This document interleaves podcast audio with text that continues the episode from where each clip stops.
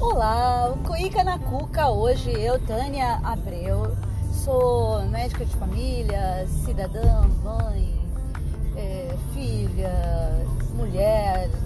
E tô aqui porque tenho uma missão com você de me comunicar de um jeito mais leve e aberto possível sobre os sofrimentos e adoecimento emocional que todos estamos frequentemente expostos, convivendo, vivendo e aprendendo. E hoje eu quero falar cuicá cuca. O que, que é cuicá cuca? A gente geme, a gente sofre igual a cuica, mas a gente tem a nossa cabeça como uma caixa aberta que vai produzindo música irreverente, ou seja, a gente vai significando e ressignificando as durezas da vida para a gente aprender a viver bem. E hoje eu quero falar sobre a violência. Violência é um processo complexo é, que não tem uma única solução mas que requer que a gente olhe para vários lados e não tente encontrar um único culpado, mas que a ideia de encontrar culpado ela é ultrapassada e ela é reducionista. Na verdade, todos somos responsáveis em algum grau, nossos ancestrais, nossos é, companheiros de jornada, nós mesmos, pela violência que aí está. E o nosso papel é de alguma maneira reduzir o grau de violência, começando pela violência que nós cometemos contra nós mesmos. Veja bem, é, violência gera violência. É, em certo grau, sim. Ah, mas mesmo que nós tenhamos um empenho sermos gentis, não violentos, amáveis, compreensivos, a violência é um processo que está ao nosso redor.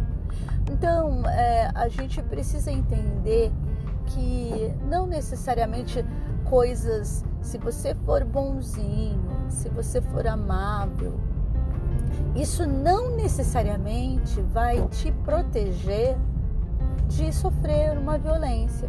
É, muitas pessoas no consultório, é, eu tenho a oportunidade de estar com elas em momentos de crise e elas se perguntam por que comigo? O que eu fiz de errado?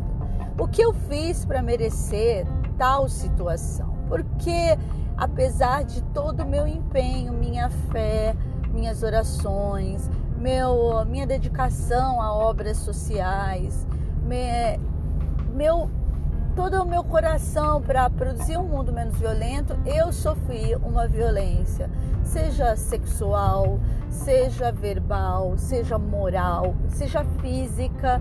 A pessoa sofreu uma violência e ela não consegue entender, simplesmente porque coisas ruins, desagradáveis, acontecem a pessoas boas, minha gente. É, muitas vezes uma tradição uh, cristã da culpa, né? Seja com, seja com Deus e nada te acontecerá, nem sempre acontece assim. Muitas vezes, é, situações com motivos e por, para que passamos por certas provações, certos desafios, certas, certos acontecimentos, certas ocorrências da nossa vida acontecem a despeito da sua atitude bondosa.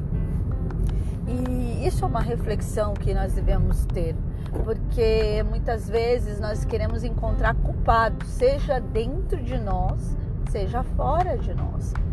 E existem responsáveis, veja bem, eu não, e aí é um contraponto.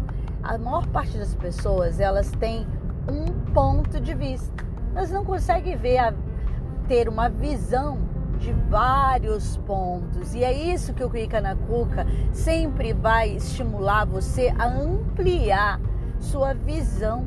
E obviamente eu não vou ter Claro que não terei todas as visões. Enquanto você me ouve, você provavelmente pensa em diferentes direções esse assunto qual eu estou tratando. Então, a violência, ela, claro, também é uma via de mão dupla. Também. É óbvio que se você é, é agressivo, é ríspido, é hostil, é competitivo num encontro, você vai encontrar com alguém e você tá bravo, irritado. Muitas vezes você está se sentindo violentado por um trabalho que não permite você parar, respirar, interagir com as pessoas de um jeito que você não seja uma máquina. Mas essa construção, esse espaço de você ter respeito, de você não ser violento e não deixar que o outro seja violento, porque muitas vezes a gente fala, o outro é violento comigo, o outro me impõe esse ritmo, como nós. E aí é uma questão, como você vai desenvolver resiliência, criatividade, bom humor, autorrespeito para que mesmo que o outro tente colocar você num lugar de repressão, você construa algum respiro de liberdade. E aí eu sempre me inspiro em pessoas que passaram por problemas muito duros, pessoas que sofreram violência doméstica, crianças que sofreram todo tipo de situação de constrangimento e que elas buscavam se inspirar, seja nas atividades é, esportivas, que às vezes elas tiveram uma, uma oportunidade na comunidade, seja na arte, seja na música, seja na fé, seja no bom humor, seja numa liderança inspiradora.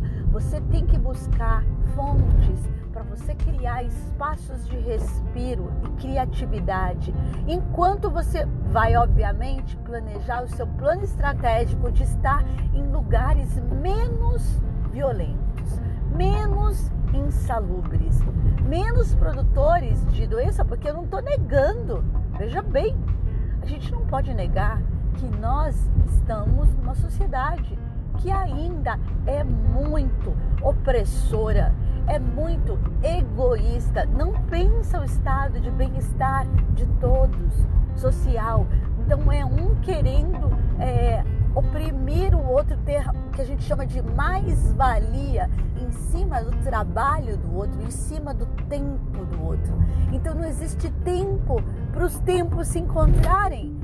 E é preciso esse tempo para as pessoas se encontrarem consigo mesmas e com as outras para que a violência não seja reproduzida.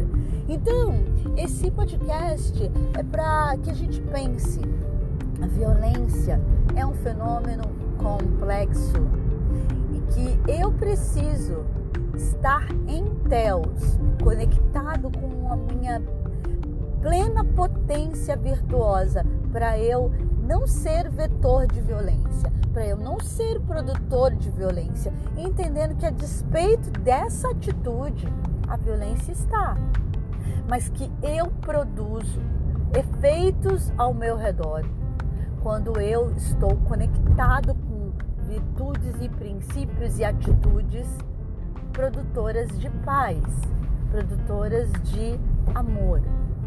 E é isso. Se você gostou desse podcast, compartilha com outras pessoas essa energia, esses pensamentos, esses sentimentos que querem gerar esse efeito halo, esse efeito ao redor que traz saúde mental integral. Beijão, gente!